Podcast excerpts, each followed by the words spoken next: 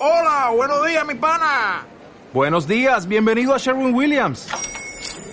¡Ey! ¿Qué onda, compadre? ¿Qué onda? Ya tengo lista la pintura que ordenaste en el ProPlus app. Con más de 6.000 representantes en nuestras tiendas listos para atenderte en tu idioma y beneficios para contratistas que encontrarás en aliadopro.com. En Sherwin Williams somos el aliado del PRO.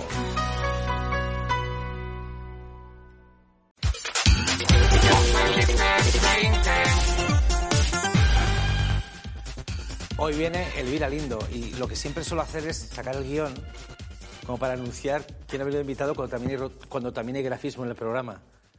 O sea, hay que ser desconocedor de los códigos. que, y, y, sabes que llevo como 80 programas y me he dado cuenta ahora que enseño siempre el nombre del, del invitado, la invitada en tu caso, a pantalla y ya sale de antemano. Pero qué guay tenerte, ¿qué tal? Muy bien. ¿Cómo estás? Pues estupendamente, en un sitio como este yo creo que me va. Ya es, un, es una lata, ¿eh? Cuando se acaba el programa cada día. Sí, la gente la se va triste. Sí, sí. Pudiendo estar aquí en esta especie como de, como de discoteca purgatorio, donde poder tener farras sin que luego se te cuestione el día siguiente en las noticias, ¿no?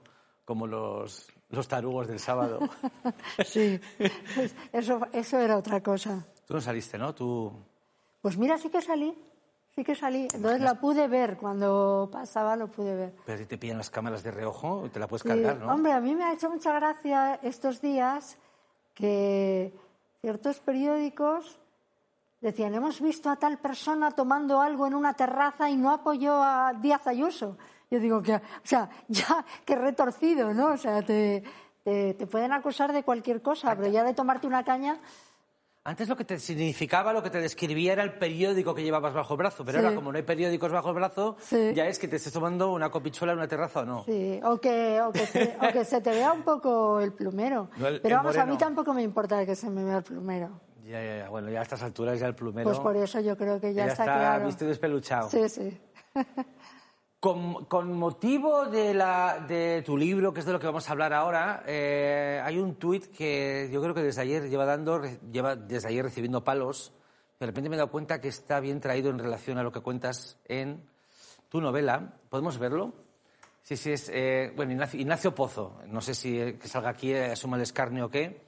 Pero él ponía la foto de una chica que claramente es una modelo, una modelo de los 60 mediados, calculo más o menos y dice, tu abuela usaba minifaldas, pantalones ajustados, botas largas, pantalones de campana. Escuchó a Led Zeppelin, The Beatles, Janis Joplin y los Rolling Stones. Condujo minicoches, montó motocicletas y scooters, fumaba cigarrillos delgados, bebía, bla, bla, bla, bla, bla, bla, bla. Bueno, básicamente es re romantizar el pasado para cuestionar el presente. Y cosa que aquí bueno, no haces en absoluto. No, no, sé la abuela, no sé la abuela de quién era así, ¿no? Desde luego. No, o sea, hay una superposición generacional claramente. Sí pero mm, tampoco se nos hace raro que alguien con autoridad académica diga, uy, las mujeres de antes eran mujeres Ya. de bandera. No, y citan, y citan estrellas del cine de la época de tus abuelos. Sí. O sea, sí. que no es tan rara esta Bueno, actividad. aparte yo creo que hay una visión, hay, creo que hay una visión un poco viejuna de que ahora la gente no, o sea, como que es más puritana.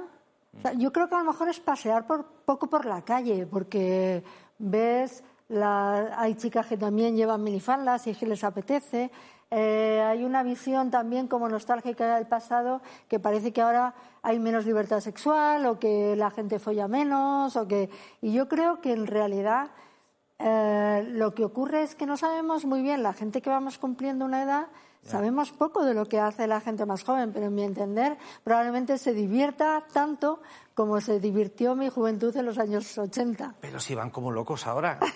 Pero si tienen aplicaciones, aplicaciones en, en su teléfono que sirven específicamente para que quedar y echar un polvo.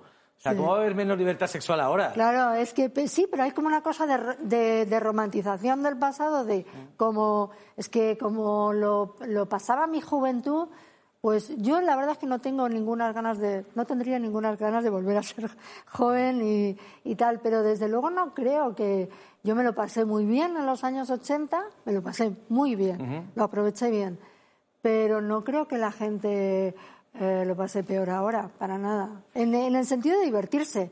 En otras cosas, a lo mejor de trabajo y todo eso sí. Eh, eh, eh, hablo de todo esto porque en tu novela Corazón Abierto es novela. Sí, es novela, ¿no? ¿Es novela o Yo creo que o- sí, porque son Sí. mis padres, pero yo me he padres. encargado mucho de convertirlos en personajes de novela. Es como si, no sé, si tú haces una película eh, sobre tus padres y ya solamente con poner dos actores y con contarlo de determinada manera, casi Mm. que los conviertes en ficción, ¿no? Claro.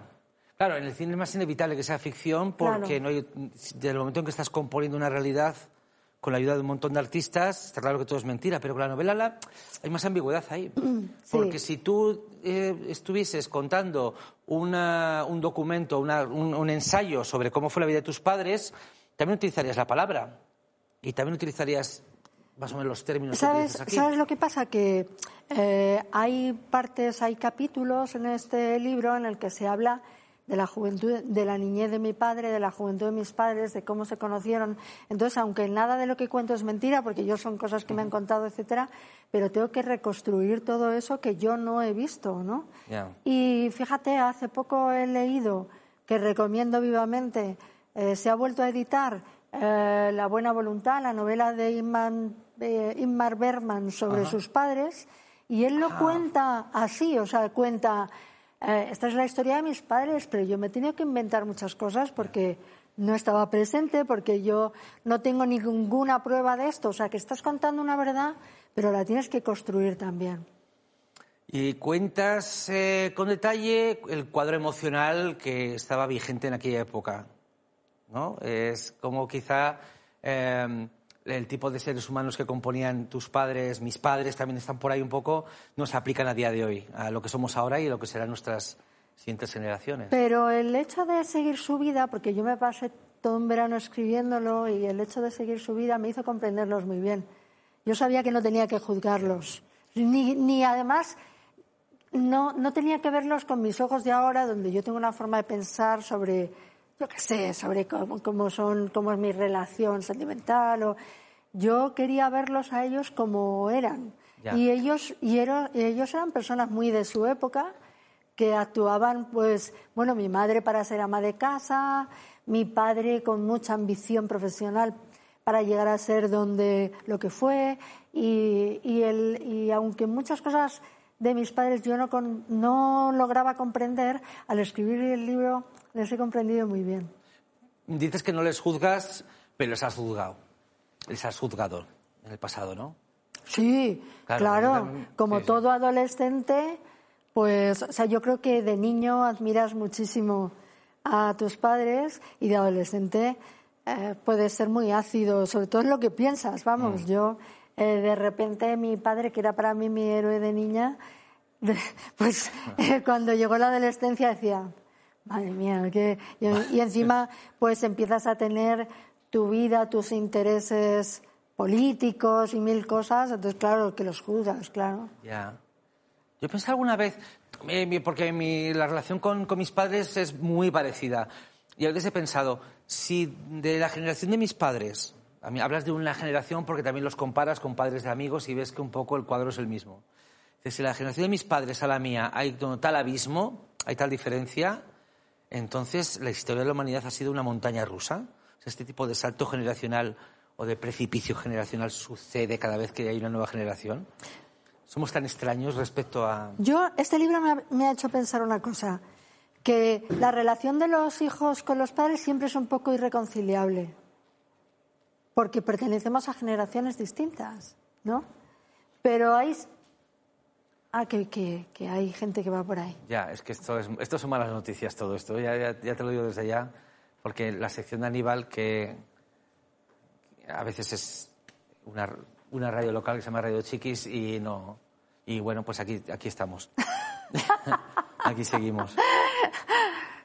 Y Pero- también hablas en tu libro... hay una Pero, cosa- pero espera, sí. que te quería decir Ah, una perdona, cosa. Perdona, no, no, sí, no, no. esto seguía, ¿no? Que probablemente, yo no sé de qué años eran tus padres o cuándo Mm. nacieron, pero mis, mis padres, el salto generacional de la vida de mis padres a la de mi generación fue muy grande.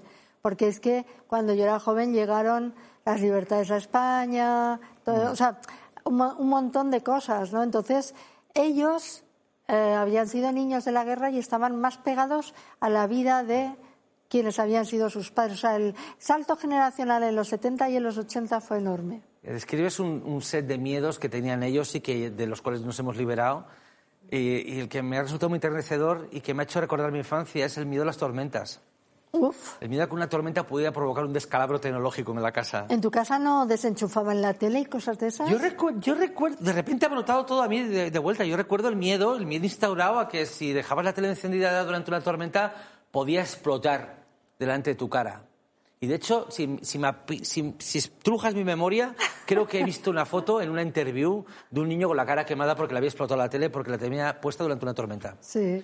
Fíjate. Sí, sí, sí. Bueno, pues eso, ponerle una toalla a la televisión por encima, desenchufarla, pensar que, que te estabas duchando y te podías electrocutar si el termo era eléctrico. O sea, todo era como... yo- yo- y luego una cosa que nos reíamos el otro día, estábamos viendo la tele y de repente se nos fue. Y entonces una frase de la época era decir, bueno, eso es de allí. Ah, que sea claro. Qué bonito. Eso es de allí. Qué bonito. Aquí no hemos fallado. O sea, Los- no, no, no somos nosotros los que hemos fallado. Eso es de allí. No ha, sido, de- no ha sido el receptor, sino el emisor. Exacto. Esto es como la Eso es de allí. de la, de la propia tele, de donde se esté haciendo esto. Ay, me encanta.